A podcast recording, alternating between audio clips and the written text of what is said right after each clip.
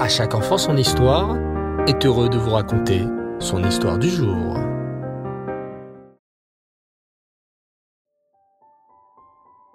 Bonsoir les enfants et Reftov, vous allez bien? Baou Hachem. Je suis très heureux de vous retrouver après ces vacances pour notre belle histoire du soir. Et oui, les vacances, c'est tellement sympathique. Mais la rentrée a aussi quelque chose de spécial, de palpitant. Retrouver ses amis, découvrir nos nouveaux professeurs, apprendre de nouvelles choses, et aussi, parmi tout cela, écouter de nouvelles histoires d'à chaque enfant son histoire. Alors, êtes-vous prêts C'est parti. L'histoire de ce soir se passe à l'époque de Rabbi Shneur Zalman de Liadi, plus communément appelé l'Admorazaken, un immense tzaddik qui a écrit le livre du Tanya et de qui nous commémorons la naissance dans un peu moins de quinze jours à la date de Chayeloul du 18 Elul. À son époque donc, il y a environ 200 ans, vivait un juif aisé qui gagnait sa vie en construisant des bateaux pour la marine russe. Son métier lui rapportait beaucoup d'argent, tellement que les ouvriers du chantier étaient jaloux de lui et trouvaient constamment des idées pour lui créer des problèmes. Un jour, les ouvriers eurent une idée qu'ils pensèrent géniale. Ils décidèrent de saboter le bateau qu'ils étaient en train de construire, c'est-à-dire de faire plein d'erreurs en le construisant. Puis, ils allèrent au gouvernement et déclarèrent que leur patron juif était un voleur et un trompeur. Regardez, dirent-ils, notre patron demande beaucoup d'argent au gouvernement pour, soi-disant, acheter des matériaux de bonne qualité. Mais en réalité, il garde tout l'argent pour lui et construit des bateaux de mauvaise qualité et non conformes aux normes de sécurité. Regardez donc ce bateau comme il est mal construit. Ils montrèrent à la police tous les défauts du bateau qu'ils avaient eux-mêmes occasionnés mais en prétendant que c'était leur patron qui leur avait demandé de faire ce mauvais travail. Quelle épreuve pour notre homme Sans attendre, la police le jeta en prison et le traita comme un traître qui avait trompé le tsar. Quel scandale Il risquait la mort pour haute trahison. Avec beaucoup d'efforts et une grosse somme d'argent, le juif réussit à obtenir une liberté conditionnelle jusqu'au jugement. Il était effaré de ce qui lui arrivait et ne savait comment s'en sortir. Les preuves et les témoins contre lui étaient tellement nombreux qu'aucun avocat n'accepta de le défendre au jugement. Il décida alors d'aller à Liozna, où habitait le premier rabbi de Lubavitch. Rabbi Schneur Zalman. Il avait entendu que le rabbi pouvait accomplir des miracles exceptionnels, et c'était exactement ce qu'il avait besoin en ce moment. Le rabbi l'écouta avec attention, puis lui dit Allez donc à l'écurie locale et achetez-y quatre chevaux. Prenez les plus chers et les plus majestueux. Surtout, n'économisez pas là-dessus. Des chevaux? demanda-t-il étonné. Oui, répondit le rabbi. Ensuite, vous achèterez un carrosse. Et là aussi, vous prendrez le plus cher et le plus élégant. Ainsi paré de votre magnifique carrosse, vous vous rendrez devant le palais du tsar, et vous verrez des va-et-vient devant le palais. Vous comprenez? Le pauvre homme ne comprenait rien du tout plutôt. En quoi tout ce cirque allait l'aider à gagner son procès qui approchait? Comme pour répondre à sa question, le rabbi continua. Au bout d'un moment, un garde du palais vous remarquera et vous demandera si les chevaux sont à vendre. Vous répondrez qu'il n'en est pas question, même pour tout l'or du monde. Mais il insistera et vous proposera encore et encore plus d'argent, jusqu'à vous avouer que le tsar a aperçu vos chevaux depuis sa fenêtre et qu'il désire à tout prix les acquérir. Lorsque vous entendrez cela, vous direz alors, si c'est pour le tsar, je suis prêt à offrir de tout mon cœur mon carrosse et mes chevaux à la glorieuse majesté. Interloqué, l'homme comprit que c'était la fin de l'entrevue et sortit du bureau du rabbi. Il n'aurait jamais pensé recevoir un tel conseil du rabbi.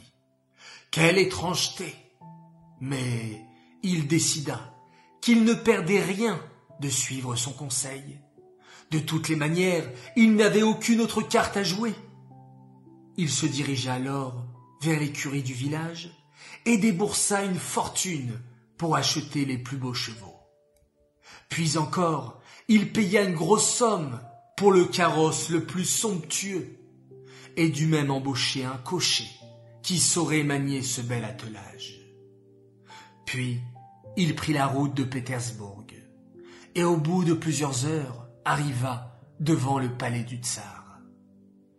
Toujours en suivant les conseils du rabbi, il se mit à faire des allers-retours devant le palais, tout en s'inquiétant de ce que les gardes et les passants allaient penser de lui. Allait-on le prendre pour un fou et le jeter encore une fois en prison?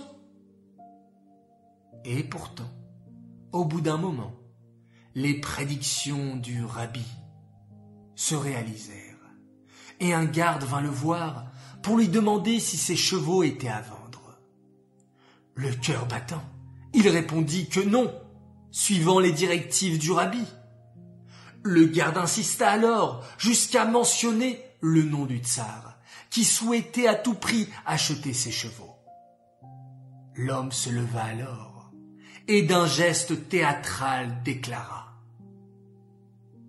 Si c'est pour le tsar, j'offre volontiers mon attelage à sa glorieuse majesté. Le tsar, lui, avait regardé toute la scène de sa fenêtre. En voyant son garde revenir avec le carrosse et les chevaux, il lui demanda le nom du propriétaire et son adresse. Lorsqu'il entendit un nom juif, il fut tout d'abord contrarié. Hum, c'est un juif. Cherche-t-il à me soudoyer en m'offrant ses chevaux Puis plus il y réfléchissait, plus ce nom lui disait quelque chose. Soudain, il se souvint, c'était le nom du juif accusé de haute trahison, le traître. Mais quelque chose clochait. Comment une personne prête à faire un tel cadeau au tsar pourrait-elle être un traître? Il avait du mal à le croire. Tout en caressant la crinière de ces nouveaux somptueux chevaux, il se demandait si finalement le juif n'avait pas tout simplement été victime d'un coup monté, et s'il n'était pas en réalité qu'un pauvre innocent. Le lendemain, le tsar fit envoyer un courrier au tribunal afin de demander de repousser le jugement. Puis, il nomma un nouveau comité pour étudier les preuves et interroger les témoins et les ouvriers. Lui-même se déplaça pour inspecter le bateau. Et très vite, la vérité éclata au grand jour. Au bout de quelques heures d'interrogatoire, les ouvriers avouèrent qu'ils avaient voulu piéger le juif, et toutes les preuves tombèrent à l'eau. Les véritables coupables furent jugés et emprisonnés. Le juif, quant à lui, était fou de joie. Quel retournement de situation, quel soulagement. Il se précipita à Liozna pour remercier le rabbi de ce magnifique miracle. Et le rabbi lui expliqua alors. Ce n'est pas un miracle. Seul Hachem est le maître des miracles. Moi, j'ai simplement suivi ce qui est écrit dans la Torah. Un roi juif n'a pas le droit de posséder trop de chevaux. Sûrement car les chevaux flattent le cœur et mènent à l'orgueil. Dans votre cas, en offrant vos chevaux au roi, vous avez conquis son cœur et l'avez poussé à faire éclater la vérité. Les enfants, j'espère que cette histoire vous a plu.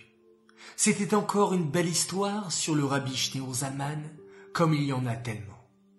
Vous vous rappelez celle de l'homme de ménage du théâtre, qui était en réalité un grand sadique, à qui le rabbi envoya le Tania afin d'avoir son avis, avant de l'imprimer. On l'a raconté il y a pas si longtemps. Dans quelques jours, ce sera Chayeloul, le 18 Elul, le jour de sa naissance. Et ce sera alors le moment parfait pour partager toutes ces belles histoires. Entre-temps, Profitons du mois d'Elul, pendant lequel le roi Hachem est proche de nous. Il attend nos téphilotes et notre teshuva avant le grand jour de Rosh Hashanah. Alors, renforçons-nous dans la tefila et les bonnes actions. Et c'est le moment de vous souhaiter à tous une bonne rentrée scolaire, bonne chance dans tout, et je vous souhaite beaucoup de réussite et de facilité à l'école. Cette histoire est dédiée pour la réfoua chez les mains, la guérison complète et rapide de Fabienne Alice Battester. J'aimerais souhaiter deux grands Mazaltov ce soir. Alors tout d'abord, un immense Mazaltov à un garçon exceptionnel qui a fêté ce lundi ses cinq ans. Il s'appelle Shmuel Appelbaum. Bientôt tu fêteras même ta Treder, que tu puisses toujours donner du nachat au rabbi, message de ton papa, ta maman, ton frère et tes sœurs, qui t'aiment très fort et qui sont très fiers de toi. Mazel Tov également a une belle et grande princesse. Elle fête aujourd'hui ses neuf ans et elle s'appelle Sheina Esther Avram Iberov.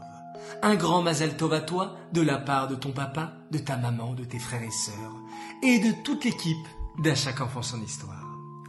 Voilà, très chers enfants, je vous dis à tous Laila Tov, bonne nuit, faites de très jolis rêves, et on se quitte en faisant un magnifique schéma Israël.